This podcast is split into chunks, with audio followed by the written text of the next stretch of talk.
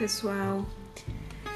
Compartilhar a ideia da construção de uma comunidade de aprendizagem com outros educadores tem sido um grande desafio. Não só apresentar nossos anseios, pensamentos e planos, mas chamar para o diálogo e para uma reflexão de uma construção coletiva. Então, dessa forma, a gente pretende constituir um núcleo de projeto e a nossa comunidade de aprendizagem, sendo um desafio grande de mudança. Então, como dispositivos alternativos, é, a gente pensou em algumas, algumas coisinhas. E aí eu vou salientando, explicando um pouquinho cada uma delas os projetos de aprendizagem, tutorias e tutorias que a gente chamou de compartilhadas, roteiro de estudo, portfólios para avaliação formativa, círculos de estudo, encontros de comunidades, chamadas também de assembleias, mural de propostas, mural do Já Sei Posso Ajudar e formulário de segredos. Então, os projetos de aprendizagem, eles serão realizados pelos estudantes. Então, os estudantes eles serão orientados através das, das tutorias para a construção dos seus projetos de aprendizagem. Poderá ocorrer de forma individual ou coletiva até três estudantes. Esses projetos eles consistem em permitir aos estudantes aprender sobre o que tem interesse e ser responsável pela construção do seu conhecimento a partir das relações e troca de saberes. Existe um modelo para a elaboração desses projetos que todos os estudantes da comunidade deverão utilizar, mas é um modelo, então eles poderão também adaptar. O projeto pode envolver todas as disciplinas da comunidade ou pode ser um projeto para cada disciplina, ou mais de um projeto para cada disciplina, pois tudo depende da pergunta sobre o que o estudante ou a estudante quer saber. No projeto de aprendizagem, outras pessoas podem participar da realização. Então, o estudante ele pode realizar também mais de um projeto de aprendizagem por disciplina e pode se envolver nos projetos de aprendizagem dos seus colegas. No entanto, é preciso que cada estudante consiga atingir os objetivos das disciplinas no final do semestre. Para isso, é importante o papel da tutoria e dos portfólios. É, embora a gente tem esses objetivos da disciplina traçados lá na emenda do nosso PPP, no nosso PPP, nosso PPC. É, esses objetivos eles devem ser debatidos, devem ser discutidos entre as turmas a cada semestre. Isso eu estou falando nível universitário. As tutorias. Cada educador irá ser tutor dos estudantes não mais que 12 estudantes. Assim, o tutor não faz planejamento de aula e nem dá aula, mas com os tutorandos elabora roteiros de estudo e planejamentos, ensina os seus tutorandos a planejar, a planejar-se, a saber gerir recursos, tempos e espaço, como afirma o professor José Pacheco. O tutor ele questiona, ajuda, esclarece, assegura a mediação pedagógica, avalia, mantém atualizado o registro de avaliação formativa de cada tutorando, faz observações ocasionais e sistemáticas, verifica se os dispositivos pedagógicos estão sendo devidamente utilizados, se as regras de convivência estão sendo cumpridas. Então, a tutoria ocorrerá individualmente com os estudantes, mesmo que os projetos de aprendizagem sejam construídos coletivamente. Dessa forma, a ideia é que o educador de cada disciplina seja tutor dos estudantes matriculados em suas disciplinas. No entanto, caso algum educador da comunidade tenha mais tutorandos, eles deverão ser manejados para outros tutores cujo projeto de aprendizagem esteja inserido. O estudante pode estar matriculado em cinco disciplinas da comunidade, por exemplo, e nesse caso ele poderá escolher o tutor que tiver com menos tutorandos.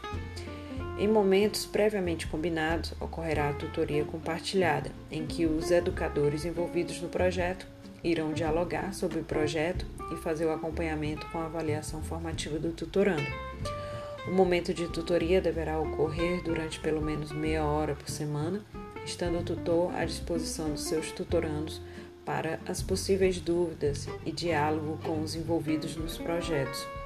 Cada tutor deverá explicar a proposta da construção do projeto de aprendizagem e montar, junto com o estudante, o roteiro de estudo. O roteiro de estudo consiste é, num diálogo e o auxílio do tutor. Os estudantes organizarão um roteiro de estudo para realizar os seus projetos de aprendizagem ou atividades das disciplinas. No roteiro deve constar uma matriz com os projetos ou atividades específicas, o que vou fazer ou o que quero aprender, local, dias da semana e isso durando duas semanas. No roteiro também haverá um espaço destinado para avaliação, que consiste em uma autoavaliação do educando e a avaliação do tutor. Os roteiros deverão compor os portfólios.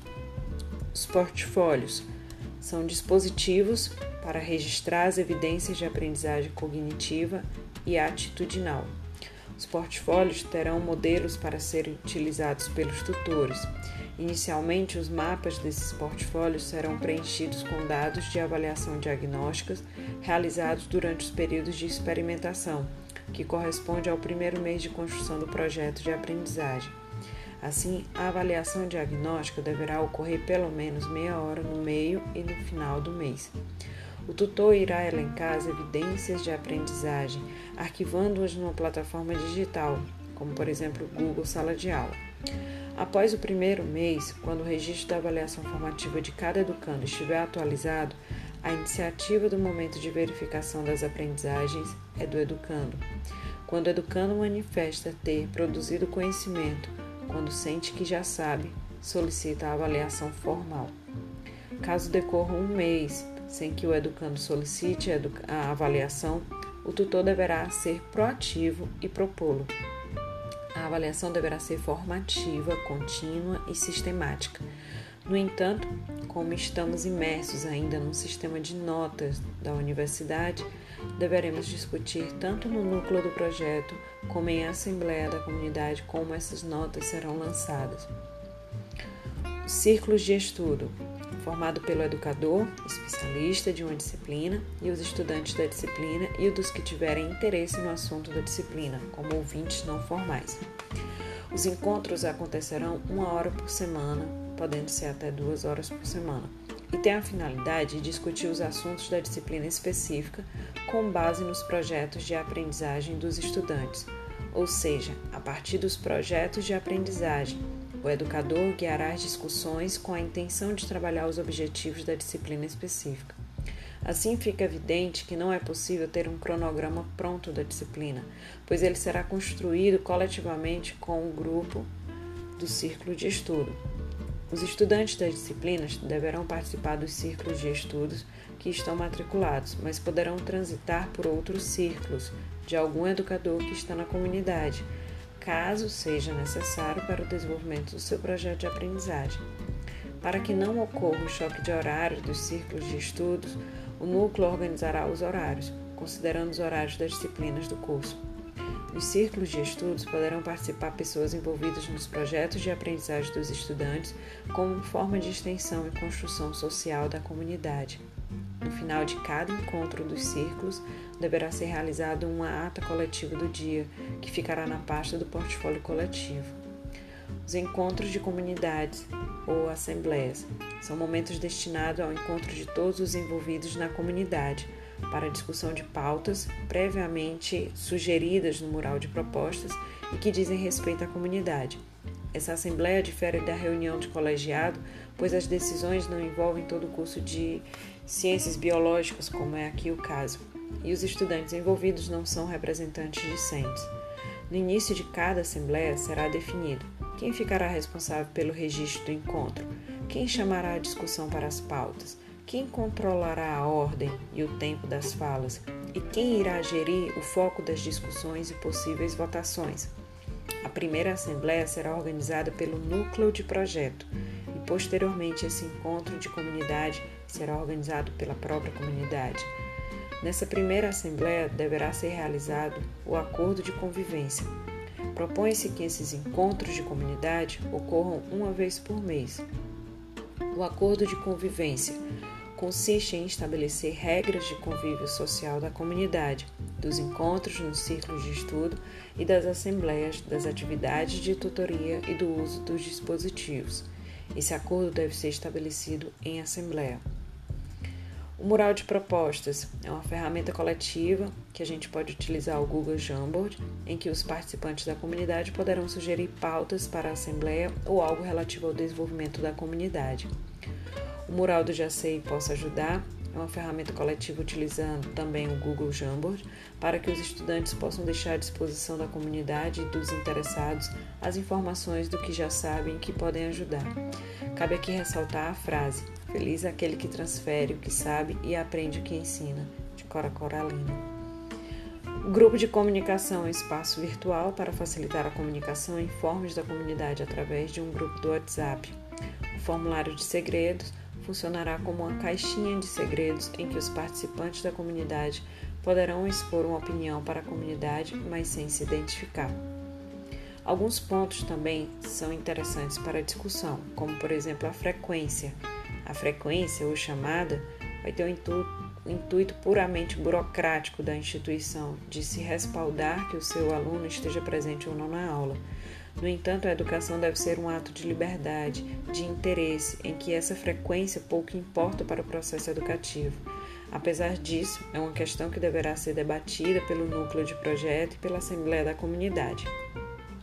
Então, esses são alguns dos dispositivos que a gente pode propor para a comunidade, né, a comunidade de aprendizagem, refletir se a gente vai utilizar, como vai utilizar e por que que vai utilizar.